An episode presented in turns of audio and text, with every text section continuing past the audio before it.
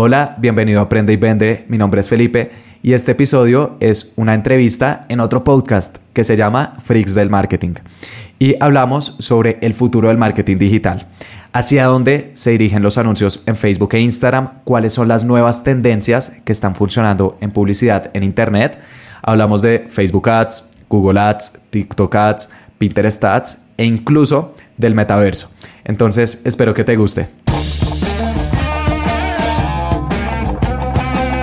Hola chicos, ¿cómo están? Bienvenidos a otro capítulo de Freaks del Marketing. En este capítulo estamos con un invitado muy especial que es Felipe Vergara. Pipe, ¿cómo estás? Muy bien, Juli. Eh, Jimé, muchas gracias por invitarme y espero hoy compartir eh, consejos que les sirva a su audiencia. El día de hoy vamos a hablar del futuro del marketing digital y de cómo la, plataforma de Facebook y las otras plataformas o canales de venta están e, evolucionando con todo este tema del iOS 14 y con todo este tema tan complicado de la data, ¿no? Que estamos teniendo una imposibilidad muy grande de recolectar data cada vez más y hay muchos canales, no solamente Facebook para vender. Pero ¿qué te parece si iniciamos hablando un poco del tema de las actualizaciones y de cómo se encuentra Facebook hoy en día? Claro que sí, Juli. Eh, bueno, eh, Facebook, desde que empecé a utilizar esta plataforma por allá en el 2014, siempre se ha estado actualizando y cualquier persona que trabaja en marketing digital, eh, ya sea tiempo completo en una agencia como freelance o con su negocio, creo que notará lo rápido que cambia el Internet. Una vez leí una publicación que un año en marketing digital parecen 10 en cualquier otra industria por todo lo que sucede. Eh, y bueno, Facebook claramente no es la excepción. Eh, estos últimos meses, 2021 eh, y 2022, han habido bastantes cambios por una medida de Apple, la actualización iOS 14, que limitó la información que reciben. Entonces, siento que este último año han sido especialmente intensos los cambios, pero como siempre tenemos que adaptarnos. ¿Qué cambios importantes han habido? Primero, la introducción de algo llamado conversiones modeladas. Entonces, como Facebook no puede medir estas eh, conversiones que suceden debido a Apple, lo que están haciendo es utilizar inteligencia artificial para modelarlas. Entonces, si antes podían reportarte 10 ventas y ahora te reportan 5, porque las otras 5 no las pueden ver, están utilizando inteligencia artificial para decirte, mira, tus campañas están generando 9 o 10. Esas conversiones fantasmas. Pero creo que mm, de lejos el cambio más importante que he estado notando estos últimos meses, e incluso estos últimos años, es que la parte técnica cada vez importa menos y la parte creativa cada vez importa más. Me explico. Cuando yo empecé eh, en Facebook Ads, el algoritmo, digamos que no había aprendido mucho. El pixel era básico. De hecho, el pixel creo que salió en el 2014. Entonces, al principio todo el mundo era que era el pixel era algo súper nuevo. Eh, a pie de conversiones, mejor dicho, ese término nada que ver. No, eso sí Entonces, está año pasado. Sí, no, eso salió en el 2021. Entonces, el algoritmo y la plataforma, al ser tan nuevas, requerían un manejo muy manual. Uno tenía que probar un montón de intereses eh, con presupuestos súper pequeños, estar monitoreando todo de cerca, ubicaciones manuales, pujas manuales, eh, pero cada vez la plataforma ha ido mejorando más. Porque Facebook necesita que los anunciantes tengan buenos resultados. Ellos saben que si los anunciantes venden, eh, están obteniendo un retorno positivo, invierten más, Facebook así gana más dinero, sube la acción, todos contentos. Entonces han estado invirtiendo cada vez más y hoy en día el algoritmo es muchísimo más inteligente de lo que era incluso hasta hace un año. Es, impresionante. Y que ha generado eh, el avance de la plataforma, que los conocimientos, que las partes técnicas, esos trucos, esos hacks, cada vez sean menos relevantes, porque es que la, la, plataforma ya lo hace por nosotros. Nosotros nunca vamos a tener más información de lo que ya tiene el algoritmo de Meta, o incluso de Google, o de Pinterest, o de TikTok, de estas plataformas. Entonces, ¿qué hay que hacer? Eh, mantener una estructura un poco más consolidada de las campañas, en vez de tener eh, cientos de conjuntos de anuncios y cada uno con 40 anuncios, que pues digamos que estás confundiéndolo, mejor tener una estructura consolidada con públicos también un poco más grandes, ese es otro cambio importante, antes uno con un público de 100 mil, 200 mil personas súper seleccionado podía funcionar, hoy en día te funciona 3, 4 días, pero es tan pequeño que el algoritmo se queda sin usuarios. Todavía, todavía hay muchos, muchos anunciantes que están iniciando o que se quedaron en la parte de atrás y que no se han ido actualizando, que piensan como, no, es que si yo hago un público muy grande, no voy a vender porque lo va a llegar a todo el mundo. 100%. Y, y, el, y el, dinero que yo invierta en, en, esa campaña tampoco me va a alcanzar porque le va a llegar a una audiencia muy grande. Y realmente no es así, porque según lo que tú dices, Facebook también necesita muchísima, muchísimo más data, una meta más amplia para dar unos resultados más escalables, que se puedan escalar a, un, corto, a un periodo corto más corto de tiempo. Totalmente, totalmente. Digamos que siempre da un poco de miedo perder control. Y yo creo que eso no aplica solamente para la plataforma, sino para cualquier cosa. No sé, incluso cuando un padre ve que su hijo está creciendo, como que dale más libertad es difícil. Siento que nosotros, nuestras campañas son de alguna forma esos hijos y nos da un poco más de miedo como darle libertad, pero lo que sucede es, em, entonces tener un poco menos de campañas, eh, tan públicos un poco más grandes, más consolidados, obviamente bien seleccionados y eh, mejor enfocarse en el creativo, en la imagen, el video, el texto, porque eso es algo que hasta ahora la plataforma no puede hacernos por nosotros. Nos puede mostrar el anuncio delante de las personas, pero depende de nosotros tener un anuncio que las convenza. Yo hay, qué pena, Juli, te interrumpo, pero tengo una pregunta. Digamos, yo hablaba con Juli en el podcast pasado, como que se está hablando mucho de tener dos campañas y ya una de testeo y una para escalar. Y creo que eso va muy de la mano con lo, que hablas de tener como una estructura más consolidada. Entonces, por ejemplo, ahí yo te quería preguntar, por lo general, ¿tú cuántas campañas usas y si divides los tipos de tráfico, no? Porque, por ejemplo, es algo que yo hago porque creo que cada tipo de audiencia, hablo de tráfico frío, tibio y caliente, tiene un comportamiento diferente y si las mezclo puede que el pixel se me aloque un poquito. Pero hablando específicamente eso que te digo, que dos campañas, eh, testeo y escalada, ¿tú cómo lo manejas? Eh, depende mucho del presupuesto y, del tipo de producto o servicio. La verdad, yo eh, siempre intento huir bastante de usa dos campañas, usa tres públicos, porque digamos que cuando uno ya empieza a hacer esto con un poco más de frecuencia, a trabajar en, distintas industrias, se da cuenta que no todo está en blanco y negro. Sí. Y ese es un consejo que les podría dar a, tus oyentes, y es que no hay un único truco, no hay un único hack. Siento que eh, en marketing digital todos estamos en la búsqueda del dorado, ese truco secreto que va a hacer que mágicamente vendamos más que nuestros competidores, y al final el único truco que realmente nunca va a cambiar en, en, publicidad y marketing digital es hacer pruebas, hacer testeos, nunca dejen de hacer pruebas y sus anuncios nunca dejarán de mejorar, punto. Pero lo demás es variable. Eh, recurrentemente hablamos de eso acá, que para todo en lo que tiene que ver con las campañas se tiene que hacer testeos y testeos y testeos y testeos. Me quiero también remitir un poco a la parte del creativo, que es, es bastante importante, de la parte de, de, las imágenes que o los videos que nosotros utilicemos, y es que eso también tiene una estrategia aparte que tiene que ser muy clara para llamar la atención de los clientes. Como también lo habíamos mencionado en podcasts anteriores, lo que termina viendo la gente es el creativo. Sí, O sea, es por eso, por eso es lo que la gente termina tomando las decisiones de compra, por los puntos de dolor que tocamos en el creativo, en el copy, en lo que la gente termina recibiendo. Entonces esa parte también es bastante importante que, que las personas lo entiendan, que muchas personas se centran tanto en la segmentación, hmm. o sea, tanto acotan, acotan públicos. y, después cualquier imagen, ¿no? Es como la primera imagen que encontraron. Cuatro capas y la imagen, el producto en fondo blanco. Sí. o, un tarro, el tarro y, compra acá en el No, no, no, eso no va a funcionar.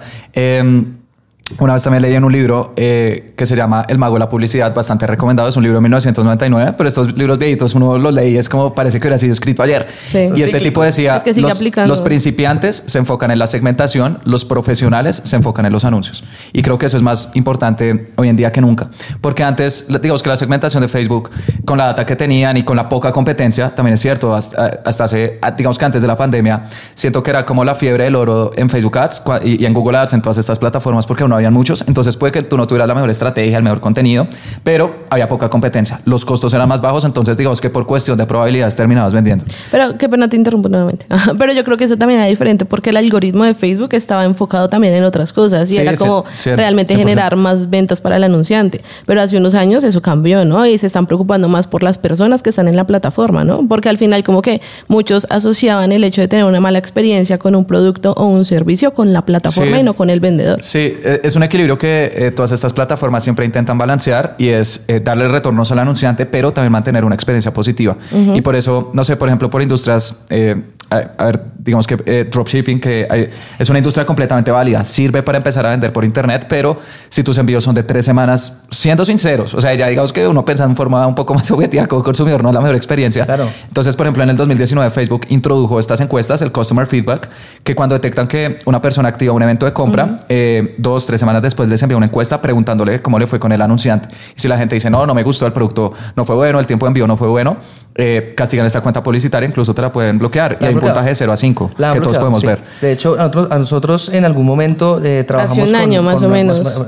Hace un año más o menos trabajamos con una marca que tenía este modelo de negocio mm. y eh, los tiempos de entrega y las quejas que recibían que recibía Facebook de las personas que consumían este tipo de productos eran gigantes y fue un bloqueo brutal. O sea, literalmente la página fue bloqueada, la cuenta publicitaria fue bloqueada y las personas que montaban campañas fueron bloqueadas asociadas a esa cuenta publicitaria también fueron bloqueadas. No, además es que borraban los comentarios, ¿no? Era gente como quejándose y borraban todos los comentarios, nunca les pusieron cuidado. Entonces, como que realmente la fanpage estaba en la B. Sí, y, no, y, digamos que ya eh, pensando eh, también como usuario de Facebook, yo estoy completamente de acuerdo. O sea, eh, a mí, pues no sé, eh, me parece perfecto descubrir marcas que, o sea, si es algo que es relevante para mí, pero también quiero ver marcas que pues me cumplan en cuanto a calidad y envíos. Entonces, claro, digamos que Facebook siempre estaba balanceándolo, pero volviendo al punto original de la importancia de los creativos. Antes no había tanta competencia los costos eran bajos, entonces tú sin necesidad de tener un gran creativo, una gran estrategia, vendías.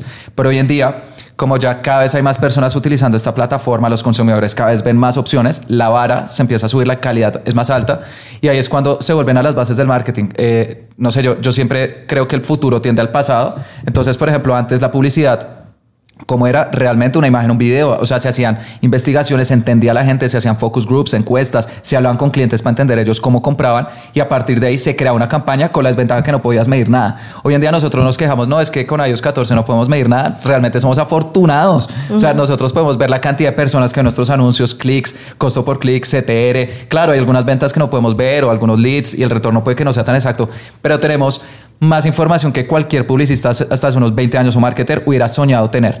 Entonces también creo que con todos estos cambios de privacidad que para las personas es importante y el aumento de la competencia, estamos tendiendo hacia el pasado, que es tener un buen creativo, entender a tus clientes y también ver métricas un poco genéricas. Una métrica que está tomando bastante relevancia es una que se llama ROAS total o en inglés MER, M-E-R, que las siglas quieren decir Marketing Efficiency Ratio y es básicamente cuánto has vendido sobre cuánto has invertido. Punto. Entonces, no sé, vendí 10 mil dólares, e eh, vendí 10 mil dólares e invertí 2 mil. ¿Cuál es tu MER o ROAS total? 5. Y antes así era como ser media la publicidad. Entonces es curioso como en el 2022 estamos volviendo a esas bases eh, de marketing, porque al final es lo que nunca cambia y que creo que todos tenemos que estudiar. No, además que yo creo que esa métrica es clave porque el tema del tracking está horrible, o sea, es muy difícil determinar si tus ventas fueron por Facebook o por Google o por TikTok o Pinterest, por la plataforma que sea. Entonces ya es como pensar, y eso lo mencionamos también a nivel negocio, a nivel de tu rentabilidad general, no por el canal o ta, ta, ta, porque yo creo que, y ese es el siguiente punto, es si Facebook, tú crees que funciona ahora solo, ¿no? O sea, como que muchas empresas han crecido únicamente con Facebook Ads, pero después de tantas actualizaciones, después de todo el tema de la competencia de la que acabamos de hablar y de otras plataformas tan fuertes como TikTok, por ejemplo, y todo lo que ha venido pasando, si tú crees que en este momento Facebook sí puede solo. Claro, y también hacia dónde va, ¿no? Hacia dónde va Facebook, con todos estos cambios, con toda la competencia que ha ido creciendo en diferentes partes del mundo, en diferentes países. O sea, ¿hacia dónde va la publicidad en Facebook? Em, depende. Probablemente esa sea la respuesta más repetida de este episodio, pero depende. Eh, porque si tú tienes un presupuesto pequeño, eh, yo creo que no deberías estar invirtiendo en múltiples canales porque te vas a diluir. Si, si tienes un presupuesto de 200, 500 dólares al mes, que es el presupuesto con el cual inician muchos emprendedores, si tú intentas estar en Facebook Ads, Google Ads y TikTok Ads, no vas a hacer nada. Entonces yo sí creo que uno empezando tiene que ser muy estratégico en cuál es el canal que va a seleccionar. Creo que Facebook sigue siendo uno de los mejores canales para empezar por diferentes razones. No necesitas una página web, puedes crear campañas y ustedes ya lo mencionaron en un episodio. Ni siquiera necesitas una, una página web, puedes tener tu WhatsApp Instagram y vendes. Perfecto. ¿Qué es importante? Que a medida que vayas creciendo, vayas diversificando tus canales de tráfico. Entonces puedes decir, listo, empiezo con Facebook Ads, Instagram Ads. Cuando ya estés generando ventas recurrentes, creas una página web. Ahí sí puedes crear, por ejemplo, campañas de Google Ads y puedes empezar con campañas de marca. Las personas que buscan tu negocio en Google para aparecer ahí y luego puedes empezar a incluir nuevas keywords. El tercer canal que luego podrías empezar a incluir podría ser un TikTok. Em, si estás en España, Estados Unidos, lo puedes utilizar sin problema. En Latinoamérica aún no está disponible. En agosto del 2022 para todos los anunciantes, pero eh, hay intermediarios. Generalmente cobran una comisión de tu presupuesto de TikTok. Está en el 10%, pero TikTok en este momento tiene una ventaja enorme y son los costos tan bajos. En TikTok tú, eh, digamos que tienen un costo fácil alrededor de la mitad de Facebook e Instagram, entonces le puedes llegar a muchas personas, pero el algoritmo es muy nuevo. Yo siento que en este momento TikTok es como el algoritmo de Facebook o Google hasta hace unos años. Sí, es Entonces sí toca tener un control un poquito más manual. Obviamente los creativos son fundamentales, eh, pero en términos de resultados TikTok en este momento no tiene la misma consistencia de Facebook o Google. Entonces ya sería para un negocio que está un poco más consolidado, que igual tiene campañas de seguimiento retargeting por Facebook, por es Google. Es decir, que ya tienen como una base para empezar a, testear otros canales y de diversificar esa inversión. Claro, entonces respondiendo a tu pregunta, eh, ¿es posible empezar con Facebook o se debería empezar con Facebook? Yo creo que sí, al menos para la mayoría.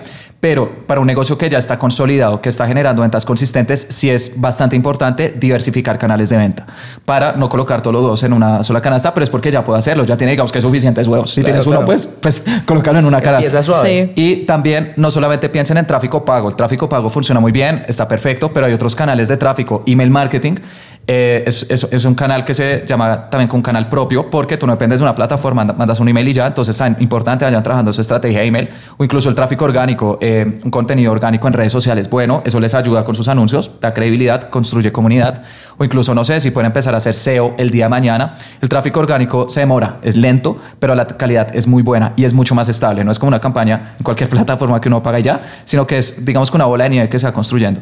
Entonces, claro, hay, hay que pensar en estos canales adicionales pero depende mucho de la etapa de cada empresa. Mira que es, es, bastante, hay un tema acá que es bastante importante y es que si tú miras las respuestas que nos has dado y de lo que hemos estado hablando, que conjuntamente estamos llegando al punto con el que iniciaste y es que el marketing vuelve a su punto inicial. Y es porque claro para mí el marketing tienes que tener una estrategia de contenido tanto en los copies como en el paso a paso en los flows que, tengan cada uno de estos de estos de, de estos mails. En TikTok el contenido es muy importante porque tienes que empezar el contenido desde diferentes ángulos ya, ¿no? Primero, vertical, 100%. Segundo, en video. O sea, tercero, tienes que pensar que ese contenido sea algo que pueda llegar a viralizarse, sea, sea un ad o no, pero tienes que pensarlo como algo que se puede llegar a viralizar, o sea, tocar puntos muy, muy esenciales que a varias personas les llegue a gustar para poderlo compartir. Entonces, creo que el, el, futuro del marketing digital se une directamente con, con el, pasado, del marketing. O sea, es, es, la historia cíclica. De dolor, exactamente. Entonces, genial. Esa parte es muy brutal. Pero yo creo que igual todo se une en lo que ya hemos hablado y es la investigación. O sea, tú no puedes venderle a alguien que no conoces. Entonces, creo que esa, parte, esa partecita se ha olvidado mucho en Facebook y nuevamente ya lo estamos retomando porque ya la plataforma te lo está exigiendo. Entonces, era lo que hablábamos ahorita. Tú no puedes poner cualquier imagen y esperar tener ventas o algo así y echarle la culpa a la plataforma porque no estás generando resultados si las bases no están bien establecidas y tú no has revisado cuáles son, esos puntos de dolor de los que muchas veces hemos hablado. Eh, no puedo estar más de acuerdo contigo, Jimé. Eh, la fase de investigación, cierto que siento que es esa fase que la mayoría eh, de emprendedores o de anunciantes se saltan porque digamos que es interesante saltar a las plataformas y ver el alcance que puedo tener y el, presupuesto y los anuncios y todo esto, pero no podemos olvidar que detrás de cada pantalla siempre hay un ser humano y tenemos que entenderlos primero. El corazón de marketing siempre va a ser la empatía, tener un conocimiento de tus clientes para poder mostrar cómo tu producto o servicio les puede ayudar en sus vidas. Eh, entonces también les recomiendo a las personas que nos estén escuchando, eh, tómense así sea una tarde de hablar con sus clientes o personas que pueden estar interesados en comprarles, si es un negocio nuevo, leer los mensajes que les dejan en redes sociales, los comentarios, los reviews o calificaciones en páginas web suyas o de competidores. En Amazon, los. Eh, en Amazon, Amazon es una mina de oro. O incluso pueden usar la biblioteca de anuncios, eh, que es una herramienta de, de, Facebook para ver los anuncios activos de cualquier marca. Ah, bueno, y otro truco: eh, TikTok también tiene una biblioteca de anuncios que no todo el mundo conoce. Se llama TikTok Creative Center, el centro creativo de TikTok. Y mm, no puedes buscar por anunciante en específico, como la biblioteca de anuncios. como tendencias. Pero es por tendencias, correcto. Y también puedes colocar el tipo de campaña. Entonces puedes colocar campañas de conversiones, que son las que generan venta, tu industria o tu tendencia y mm, TikTok eh, al final es un 90% creativo, entonces también damos unas muy buenas ideas, incluso para otros canales. mira que eso, no, lo permite la biblioteca de anuncios de Facebook. Eh, no, por, por tipo de campaña no, o por tendencia. Es más específico, también puedes filtrar por idioma. País, digamos que tienen distintos filtros, pero hoy en día tenemos estas herramientas que son maravillosas. Antes les toca hacer focus groups, reunir personas en una sala, que poner el producto, tomar nota y con un vidrio, como no sé, como ven estas escenas policíacas. Así era como funcionaba antes para más o menos entender a la gente. Hoy en día con nuestro computador podemos hacer una investigación que antes pues habría sido imposible. Entonces, por favor, tómense una tarde y créanme que van a tener unas ideas geniales para sus anuncios. Igual yo siento que desde que está TikTok le ha subido mucho el nivel a los anuncios de Facebook. 100%. Porque, o sea, si ustedes se dan cuenta, obviamente no se puede poner como tal el anuncio de TikTok, pero muchas de las personas usan los mismos videos para la plataforma porque funcionan, que no pasa viceversa. Tú no puedes a veces poner el contenido de Facebook en TikTok porque no va a tener los mismos resultados. O sea, para que TikTok funcione tienen que ser artes demasiado nativos y además que, digamos que los, los anuncios se queman más rápido. Sí, total. Eh, TikTok siento que es eh, en este momento una de las pocas plataformas en las cuales los creativos de TikTok pueden funcionar en otras y no necesariamente viceversa. Que es importante, si van a usar eh, publicaciones de TikTok, quítenle la marca de agua, porque TikTok siempre la coloca cuando uno lo descarga, hay una marca de agua de TikTok con el usuario.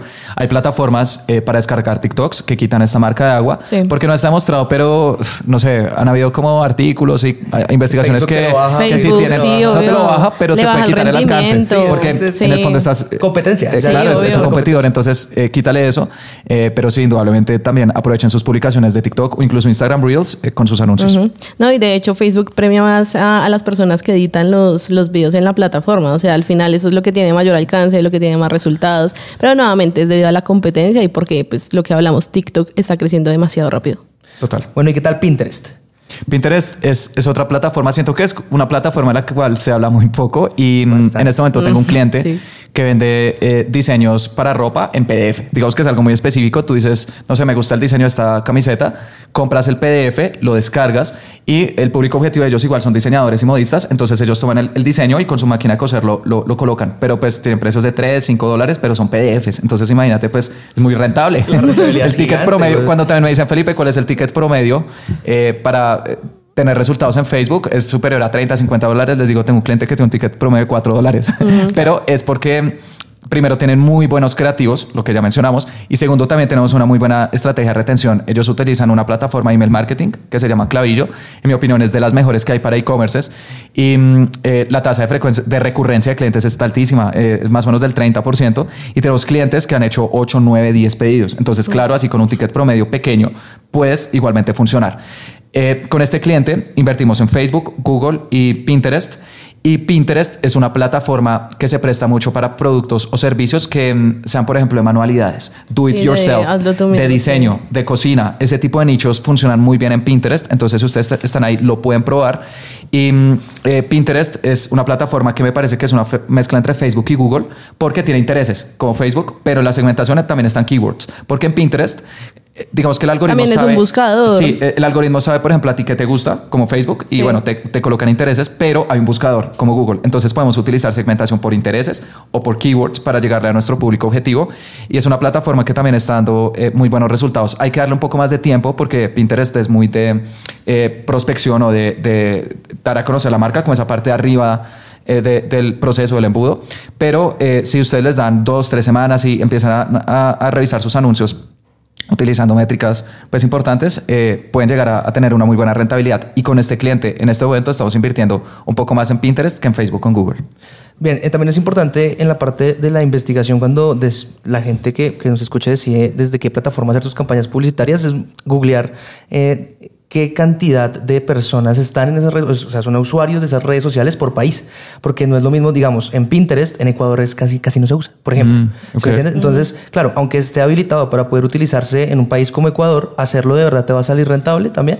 O Facebook, que sí tiene es la, red social, eh, Instagram específicamente, es la red social número uno en Ecuador. Entonces, digamos, ¿qué preferirías utilizar ahí? Eh, es difícil. Probablemente empiece con Facebook, pero no descartaría Pinterest porque tienen menos usuarios, pero los que están probablemente sean muy, muy, fieles a la, a la, plataforma y probablemente casi no hayan anunciantes. Yo no sé cuántos anunciantes de, de, Pinterest hay en Ecuador. Entonces, valdría la pena probar. Lo único que cambia es hacer pruebas.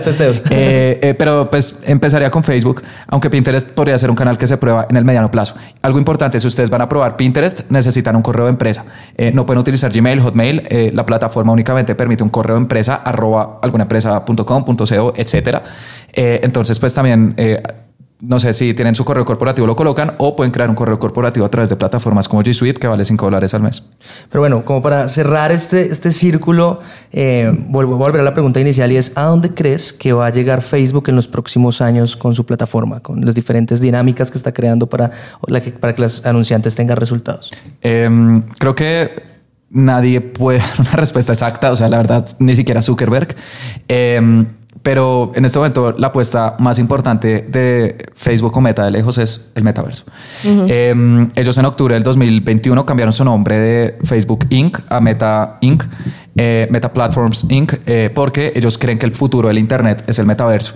A mí personalmente me dio mucha curiosidad, yo había escuchado algunos términos del metaverso porque es algo muy antiguo. El metaverso existe, es un término desde los 90, desde el 92, con un libro que hablaba del metaverso.